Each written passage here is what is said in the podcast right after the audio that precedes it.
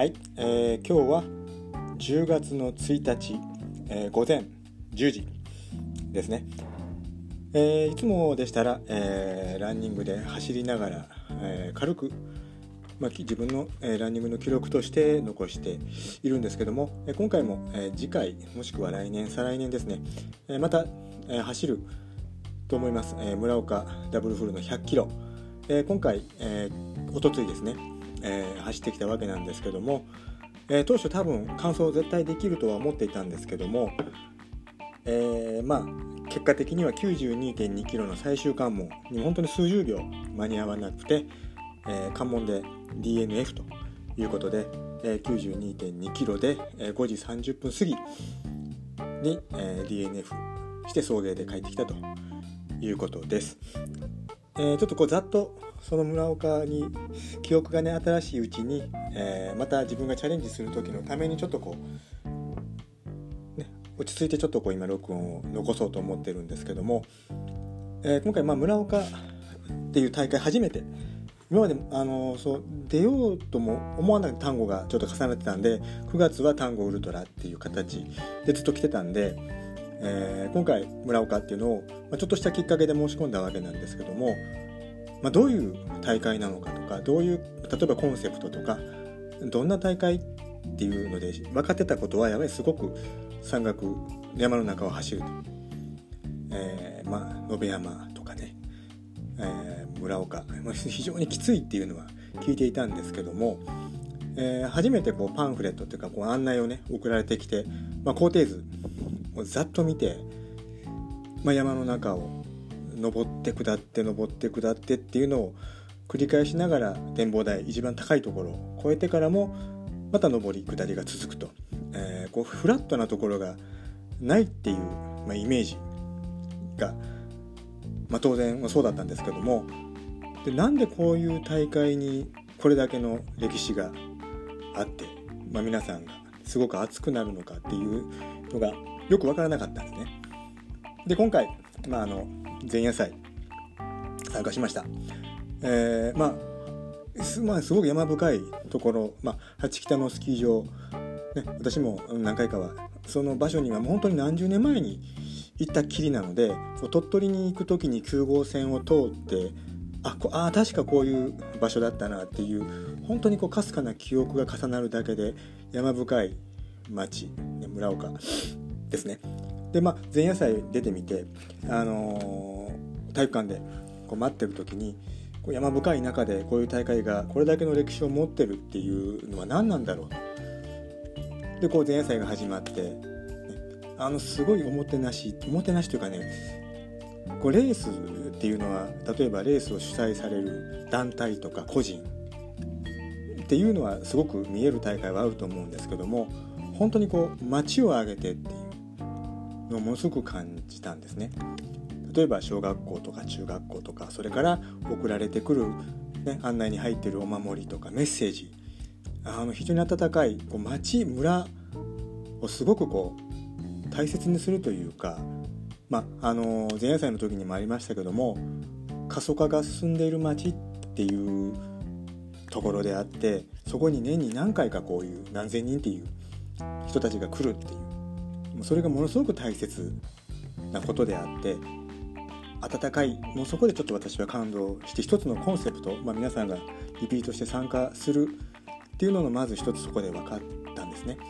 あの街をこう、ね、歩いて夜ねちょっとこう歩いてもやっぱり真っ暗で、えー、何かあるかっていうと本当に自然豊かな場所そこでやはりこう街のね、えー、方々がこの年に1回のこの大きなイベントだと私は思います。そこにねこういう形で招待、ね、募集してねあの参加できてはよかったと思います。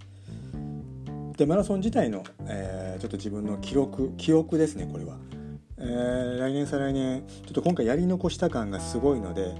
えー、自分の記録でちょっと記憶をねこれ文章にして残してもちょっとあれなんで、え、こうコースをちょっと追ってあ結構あのエイドの名前は割愛して第1エイド第2エイドもう距離もこれ多分あの参加した方々かもしくはこの大会の案内見ないと何を言ってるかさっぱりわからないと思います。あのー、今回スタートが5時ということで、えー、朝食も済ませてトイレも済ませて体調的には若干こう右膝が、えー、前回5月にちょっとこうね山の中で痛めてからフェアリートレイルもちょっと DNS スタートそのやめてあの5ヶ月様子を見てるんですけどもやっぱり今でもこう階段の上り下りの時に若干痛みがあるということでちょっと膝の様子を見ながらスタートするということで、えー、その前もってねコースを見てタイムスケジュールを自分なりに立てて予習はしたんですね。あのエイドまでの距離とエイド間の距離それからそれぞれのエイドでの高低差それとその子を走る予定のペースそれから通過時間。で、まあ、あとはどこで、ね、何を補給するか。あのこれからすごい山がある前に補給するとかね、えー、そういうのを全部決めてで天気予報も考慮に入れて、えー、スタートには臨んだんですけども、あのー、最初に立てたペースでいくと明らかに最終関門で引っかかる。もしくはあのその前の関門、ね、間に合っても次の関門まで約1 0キロを1時間で進むっていうのはちょっとこれ不可能なので、えー、ちょっと見直してまあギリギリでゴールできるようなタイムスケジュールを立てました。でエイドも全部で27箇所ですよね。27箇所あるのでえー、当初、まあ、1分から2分とか3分とかっていうので計算はしたんですけども、あのー、何箇所かでは多少は時間は使ったんですけどもできるだけそれぞれのエイドでは水分補給と若干の補給ということで、えー、急いで出たつもりです。えまずスタートしてあの最初こう街中をぐるっとフラットなところを走るんですけどもこう街中の雰囲気がすごく幻想的なまあ、走った方ってやったら分かると思うんですけども、まあ、あれでまず感動してそれでちょっと山の中に入っていくということで、えー、第1エイドまで約6 5キロ、まあ、200メートルほど登ります。でその後第2エイドまでそこから3 3キロこれも350メートル。でそこです。累計累積ですね。で八北のてっぺん第3エイド。でここで約500メートル登るんですけどもあのー、当初のペース予定よりもやはり若干遅めで膝の様子を見ながら走ったので、えー、ここでまだちょっと遅れてます。でそこから第4エイド第5エイドまでは 330m ぐらい下るということで、えー、第5エイドで22.8キロ地点。あの下りは5分台で走ってるんですね。5分後半ということで下りは難なく走れてるっていうのはあのー、まあ、途中で電源が切れたんでその、まあ、携帯で iPhone であのペースを取ってたんで、あの、途中までしかこの1キロごとの記録がないんですけども、まあ、22キロ23キロ24キロぐらいまでは5分台で走れてますね。で一番速かったのが24キロの地点、えー、ちょうど第6エイドの周辺まだまだ始まってすぐですね。そこまででだいたい累積の標高で530メートルぐらい、まあ、登ってでまあ降りたりとかいうのを繰り返してるんですけども、えー、その次に、えー、また上りが終えて 220m ぐらい下ってそうめんエイド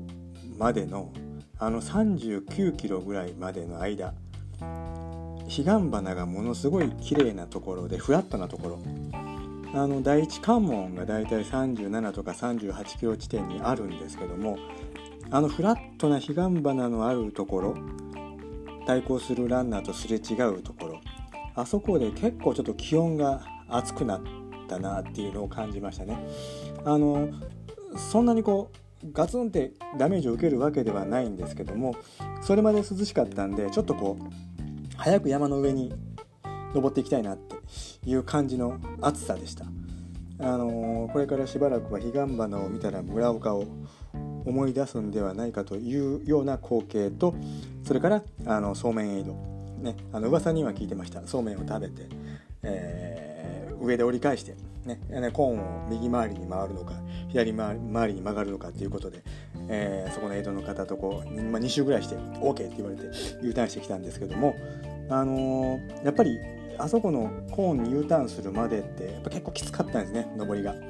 ですれ違う方々がもうガンガン走って降りてくるんでいやいややっぱり皆さんすごいなっていう思いで登ってたんですけどもあそこを U ターンしてくると下りはやっぱり走れるんですね。あのこうすれ違いで上からペースでバーン降りてこられると下から登ってくる時にあもうもうこれはもうつわものが下ってくるなと思ってたんですけどもやっぱ下りねあの下るっていう時はやっぱり下れるだし下ってくるとあの一番上りが今度12エイドから15エイドまで 700m ぐらい登るんですかねこの展望台まで。あのそこの一番下ぐらいでからちょっとこうあの上りではとにかくパワーウォーク。もうここまでもそうなんですけども膝の様子を見てって上りはパワーウォーク。下りは確実に走ると。フラットなところがちょっと結構きつかったんでフラットなところは我慢しながらあのなんとかペースを落とさずにいくというのでちょっと来てました。で上りではできるだけその補給を体を休ませながら上りで食べて下りで下ってくる。っていうのを繰り返したんですね。でもうここのその、12エイドから展望台までだいたい 700m ぐらい登りますかね。距離にして44.5キロ地点から51.5キロ地点まで7キロぐらい、ね、ずっとこう登っていくわけなんですけども、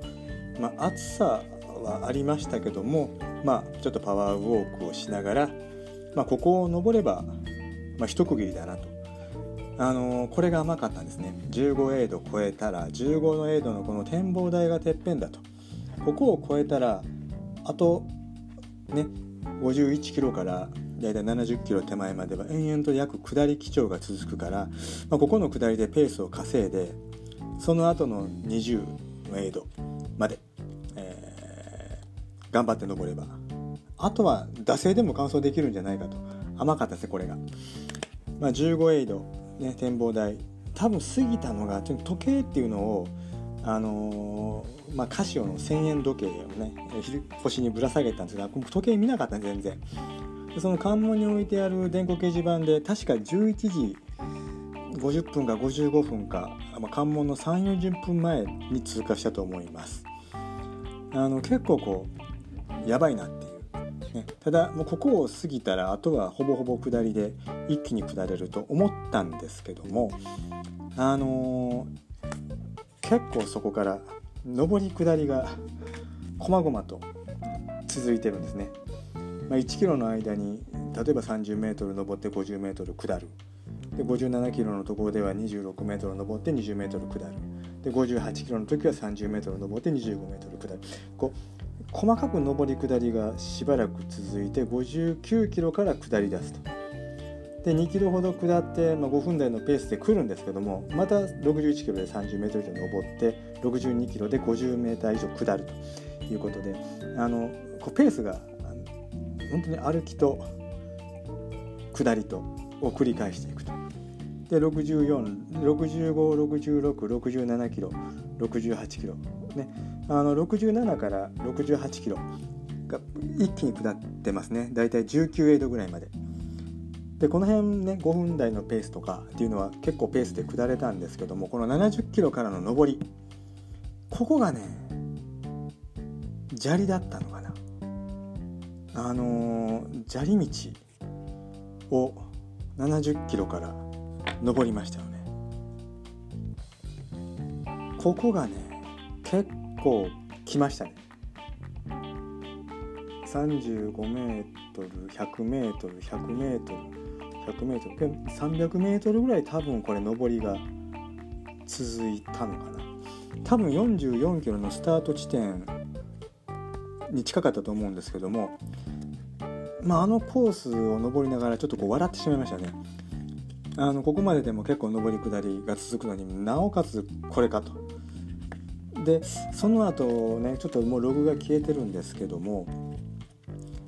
あの確か前夜祭の時にコースが変更になって山田っていう第19エイドまで下ると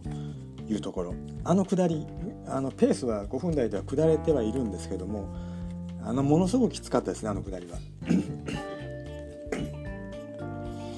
やっぱあの下りあの横をね見渡しても本当にちょっとこう結構高低差があって道もそんなに、まあ、良くないよしあし関係ないんですけどもそのあの下りで前線の時に結構足をやられるっていうことをおっしゃってられたんで、まあ、走ってみて下ってみて一気に下まで下り降りたんですけども結構来ましたね。来てたかもう完全に来てました。でそこから20エイドまでまた 300m 登るわけなんですけどももうここが結ここがもうむちゃくちゃきつかったですこの登りが。6.1キロで 300m 登ると。それからその次の荷物預けまで6.8キロ。ここの19エイドから20エイドの上りに約6.1キロ。300m の上り。でそこから次の第21エイドまで6.8キロ。350m 下ると。このエイドの間のプレッシャーまあ、例えば水分であったりちょうどここ小雨が降って雷が鳴ってたんですけども合計で6.1キロ6.8キロなんで13キロの間にエイドが1箇所、ね、ここ結構プレッシャーですよね。あの油断できないっていうのとその荷物預けをしている21エイド。これ地理的条件でここが荷物預けになっているだけでここで例えばペースギリギリできて荷物預けで何かをしてたら間に合わないっていうのが今回分かりました。あの携帯の充電が切れたんでここで充電器出したんですね。荷物預けてたんで。で補給するものを若干入れ替えてだいたいここが第21エの第4関門。16時半81.4キロ。81.4キロ第21エイド第4関門。ここに着いたのが確かあの電光掲示板で16時7分。で23分前。でそのまま出ればよかったんですけどもまあまあ大丈夫だろうということで荷物を受け取って補給食を若干入れて携帯の充電器を出して多分10分15分使ったんじゃないかなと。あのこれが致命的な今回失敗。あの次回あのもし走ることがあるんだったらもうここの荷物預けいらないだろうと。よっぽど天気が暑いとか寒いとかない限りはも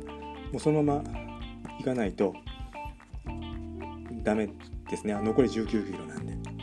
ただここから大仏のあの上まで上りがもう足が動かず、まあ、なんとか登りきって大仏さんの周りをぐるっと回ってここから第あの27箇所ではないですね。これは番号なんで88キロとか44キロとかいろんなコースがあるんで、えー、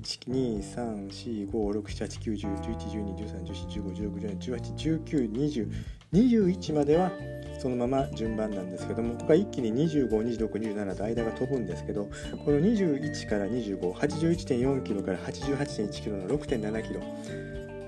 ここがまあ長かった。フラットなんですけども。あのー、上り下りの方がメリハリがあって走れるんですけどもここのフラットがとにかくきつかったですね。それで1箇所あの国道9号線をまたぐのにねあの信号があるということでこれも前線の時にあのさらっと聞いててまあ、若干もうどうそれからもうどうすることもないので最大で1分とか2分渡るのに時間かかりますということで、まあ、そこも全然何も気にすることなく聞いてたんですけども今回そこの信号ちょっとローソンの横ですかねコンビニの横の信号でこうちょっと待って渡ってこれが大体第4最終第6最終関門の23キロ手前なんですけどもで信号渡ってすぐ私は走り始めたんですけども、まあ、渡られた方々がもう全く走らずについてこないんですね。でしばらく走って自分がコース間違えてるのかと思って後ろ振り返っても皆さん歩いててでだいぶ前を見ると先の方に1人2人姿が見えて後で考えるともうあそこで間に合わないなって思うてもおかしくなかった時間なんですね。で時計を見てないんでそのままペースで進んで行って。でちょうどその最終関門の2キロぐらい手前で、あのー、車が横ちょうどこうね、あのー、関係者の車が通ってて。で雰囲気的にこうなんか人数数えてるなっていう雰囲気だったんですね。でその時も時計を見ずに走っててちょうど前の方の男性に追いついた時にその方が歩き始めたのでもうどう考えても間に合わないですよっていうことで歩き始められたんでであもう無理だなとで私もその腰にぶら下げてる時計をやっと見たらもう3分前であもうあと1キロ以上あるし3分もう無理だということでちょっと歩き始めたんですねここで。ただその時に気づかなかったんですけどもしばらく進んであのバイクに乗っが止まっててねバイク隊の方が止まってて「えー、もう無理ですよね」と私が声をかけた時にバイクの方が「あと1キロで5分ですよ」という、ね、声をかけられて結局私の時計が3分進んでたという23分。その歩いた時間結局時計を自分で管理せずにね、まともに正確な時計を持っていなかったということとそれからあの信号はどうあれその前の第4関門で時間を使ってしまったと。もうもうこれが致命的な後半の油断していたなと。それとあのペース的には本当にゴールができたとしてもギリギリだったんで例えば19時直前にゴールしてで帰りのバスが19時半。でこれも結構心配でね、まあ、バスに間に合わなかったらどうしようとかっていうのがこう頭の片隅にあったんでで、まあ、バイクの方があと1キロ5分あるっていうことでそこから、ね、もう一人の方が一生懸命後ろから抜いていた方がいたんで一緒について走りました。でももう結構手遅れでそれがね。あのちょうど電光掲示板が見えた時にはもう、まあ、手を振ってもうダメですよと。いう感じね。17時30分何十秒でした。でまあ携帯を取りねちょっと充電しながら走ってたんでそれでその電光掲示板の写真を残して、えー、DNF ということなんですけどもあのー、今回やっぱり正確な時間を把握せずに後半来たと。それとあの展望台を越えたら、まあ、一安心。あとはこの下りが下りきって20エイドのところを1回登ってあとはもう頑張ればゴールはできると。確かにゴールはできたとは思うんですけどもやっぱあの足元の悪い砂利のところが若干想定外。それからあのいあの下りのきつさ。ペースは5分で来れたとしてもやっぱ足へのダメージ。それと第4関門。これはもう地理的な状況であそこになっているだけで例えば本来であれば19エイドとか。例えば20とか18とか手前であればいいんですけどもそれはもう地理的にちょっと無理だということで21、ね、これがもうあの荷物預けして受け取れるところが81.4キロです。残り20キロ。ここであの一旦止まってしまうとタイムによってはもうそこで間に合わないのであそこのエイドではもし次走るとしたら多分もう荷物は預けないかな。それと、あの、最終関門。17時半。あそこを越えたら必ずゴールできますね。あそこを17時半。前に。越えれれば。27の。この上り。歩いても。1時間半あるんで。行けるでしょう。てっぺんまで。3.1キロ。10分で31分。11分で33分12分で36分。40分かかったとしても。50分かかったとしても、ね、間に合うんですね絶対。残り4.3キロ。下り基調頑張れば。絶対間に合うんですね。で今回やっぱりそのエイドでどうとか一旦一瞬歩いてしまったとか。っていうの後悔もあるんですけどもそれ以前にしょうもない話なんですけども7時直前にゴールして7時半のバスに間に合うのかな。これがね結構頭の中に引っかかってて。あの関門に仕掛かって17時半にあそこからバス乗るんですけども悔しい反面ホッとしたっていうのもあったんですね。だから多分その6時半とか17時半のこの1時間の間にかなり気が緩んでるのとゴールができたとしてもその不安非常にこう複雑な中途半端な気持ちで走ったなってこれがすごく後悔。あのコースを見て高低差を理解して大体プランを立ててその通りに行ったと思うんですね。でゴールできたはずなんですけどもあの第4関門できっちりとペース管理と時間管理とせずに時間をかけてしまったと。それから正確な時間を自分で把握せずに周りの時間で判断してしまったと。いうこと。それからもう根本的にやはりね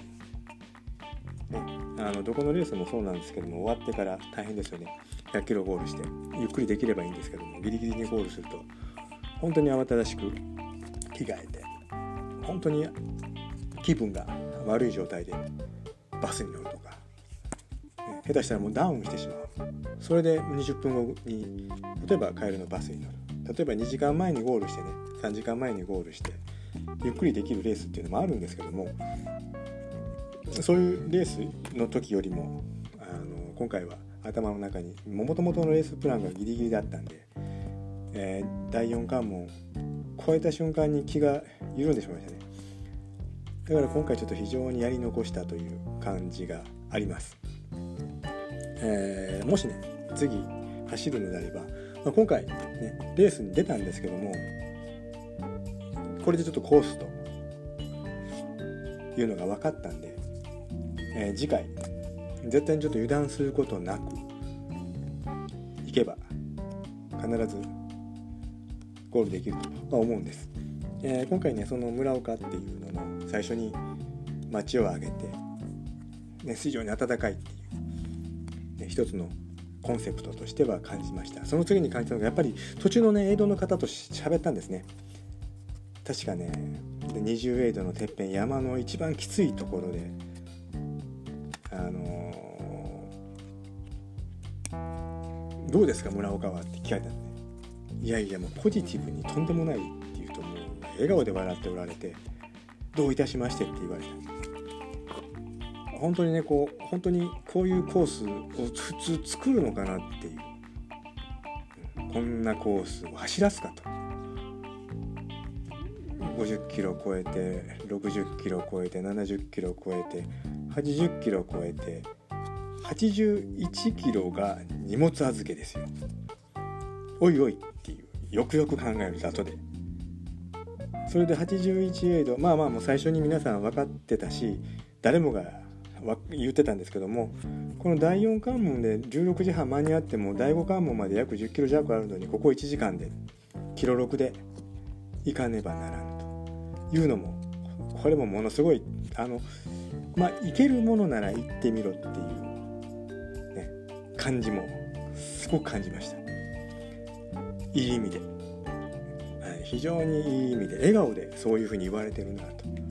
いうのを走ってみて分かりました。あのおもてなしの気持ちとそれからこういうコースを作ったから笑顔で作ったから楽しんでゴールしてほしい。っていうなんかそういうコンセプトをね終わってから感じて分かりましたね。でも走ってる時はもう多分二度と走ることはないだろうな。村岡を走る次に来ることはない。今回で終わらすと。いうつもりで。で最終的に終わって第5関門まで行ったけども数分間に合わず。でもまあまあこれ超えてりゃいけただろうっていう言ってないのにね。やっぱりこう無理ね。ダメだったものはダメなので、えー、このやり残したっていうのを必ずいつかまた、えー、必ず完走してしたいなと思います。やっぱりあのゴールまでね送迎バスで乗って帰ってきてああいう華やかなゴールの会場を遠くで見てるとやっぱりあそこまで帰ってきたいなと、ね、あの40第4関門を越えてフラットなところを走りきってればねここで歩いたら後悔するって分かりながら歩いてしまったっていうあの弱さ。それと油断。それから舐めていた。やっぱりこうね前もっていけるだろうっていう。もっと準備するべきだったしもっとこのコースを見るべきだったしこの第4関門と第5関門が意味するところ。ここですねここがこのレースをこのコースを作ってこのね開催されてる方々からのランナーに対する一番のプレゼントがここかな。展望台っていうのは前半なんで第4関門を越えてから第5関門まで、ね、あの大仏さんを回って 350m 下ってくると、ね、で下り切ったところのあの川沿いの道忘れないですね。あそこを1キロ2キロ進む、ね、34キロで 350m 下ってあの川沿いを12キロ走る。それでエイドで荷物を受け取ってでも速攻で出ないと次の関門はもう絶対間に合わない。なかなか今回出てみてあそこまで追い込めたら次は是非とももうね、えー、参加することはないかなとは思って走って終わってからもう二度と来るかとも思ってみたんですけどもやっぱり一日経つとやり残したなっていうそれといい大会だなっていうのがすごくあるので、あのー、ぜひとも来年か再来年、ね、何年後になるかは分かりませんけども必ず完走する価値のある素晴らしい大会だと思うんで、えー、またチャレンジしたいなと思います、えー、足のダメージは別に皮がめくれたところもないし怪我もないです、えー、若干ちょこ上りで膝を非常にねかばって走ってで下りはきっちり下って思った通りの走り方はできたんで結果的に DNF ではありますけども前もって計画を立ててその通りにほぼ補給も計画的にいけたし気温もほぼ想定内だったしやっぱり最後甘かったっていうのは爪が甘かった。それに尽きると思うんで、えー、今回第1エイドから最後のエイドまで本当に温かい思うねエイドの方々とそれからコース誘導消防団の方々はね本当に勇気づけられますよね。それから沿道の本当にいろんな高齢な方々から子どもたち応援。素晴らしい記憶にいろんな光景が思い浮かびます、えーね、体のダメージは筋肉痛、まあ、それは当然なんですけども他に怪我したところは今回はないのでもっと追い込めたかなと。もうちょっと上り走っていけばよかったかなと。結局ここのコースは上り走れないとゴールできないんで、うん、それに尽きる。で下る時もガンガン下ってたんですけどもできるだけ胃腸に優しく下ったつもりです。あのビブラムで走ってるので、えー、フォアフット、まあ、できるだけ足をついて足首を使って後ろに衝撃を逃がしていくっていう形で下って。ただ後半やっぱり疲労が出ると指でこう地面をきっちりと掴むっていう感覚がなくなるっていうか忘れるんですね。そうするともうどんどんどんどん体が重くなっていくんで次回はそこも練習が普段からフラットなとこばかりだったんで、えー、次回に関してはちょっとこのコースを攻略する練習を入れながら、あのー、やり残したことはきっちりと終わらせていきたいなと思います。また目標ができたんで、えー、来年次のレースの予定は全くないんですけども、え、来年水筒の大阪の100キロは絶対に出たいと思っています。でその次ねあのフルマラソンとかハーフマラソンは予定は今のところ全くないです。えー、来年の9月丹後に出るのか、えー、この村岡ダブルフル100キロもう一度チャレンジするのかっていうのはまた、えー、追って決めたいと思うので、えー、当面の間はまた自主コース自分で作ったコースをちょっときっちりと追い込みながらこなして、えー、今回の反省、ね。え何回も今まででも録音で自分に残したんですけどもやっぱり甘かった。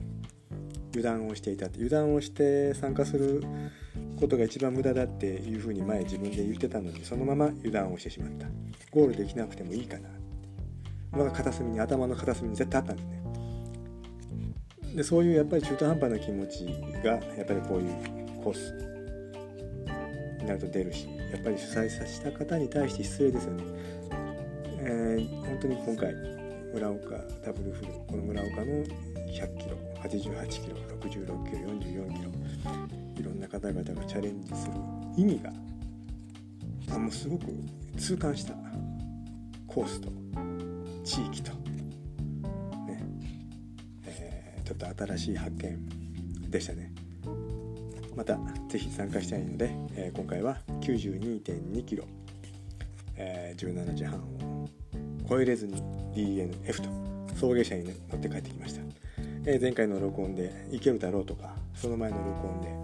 ねあのたかだか70キロぐらいのロングを走ったぐらいで行けるだろうとか、まあ、結構甘かったですねそれは、うん。えー、今回はちょっと反省です、え次回。こういうね参加できる機会が少ないので、えー、次こそは絶対に完走して、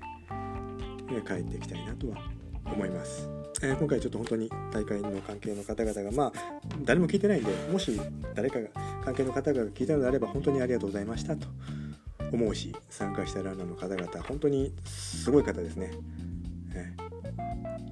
ー、もう何十回も出てたり出てられてたりとかやっぱり22回目22年の歴史があって、ね、タンゴウルトラも、ね、歴史があってスイートも歴史があってその中でもやっぱり22年っていうこの重みいろんな方が支えられてるな、やっぱりウルトラっていいなって思ったんであのー、まあリブラムで、ね、取れる走る予定はしばらくはもうちょっとキャンセルしてロードの100キロ、うん、ぜひともメインで行こうと思っているので、えまた次回に向けて出直します。では。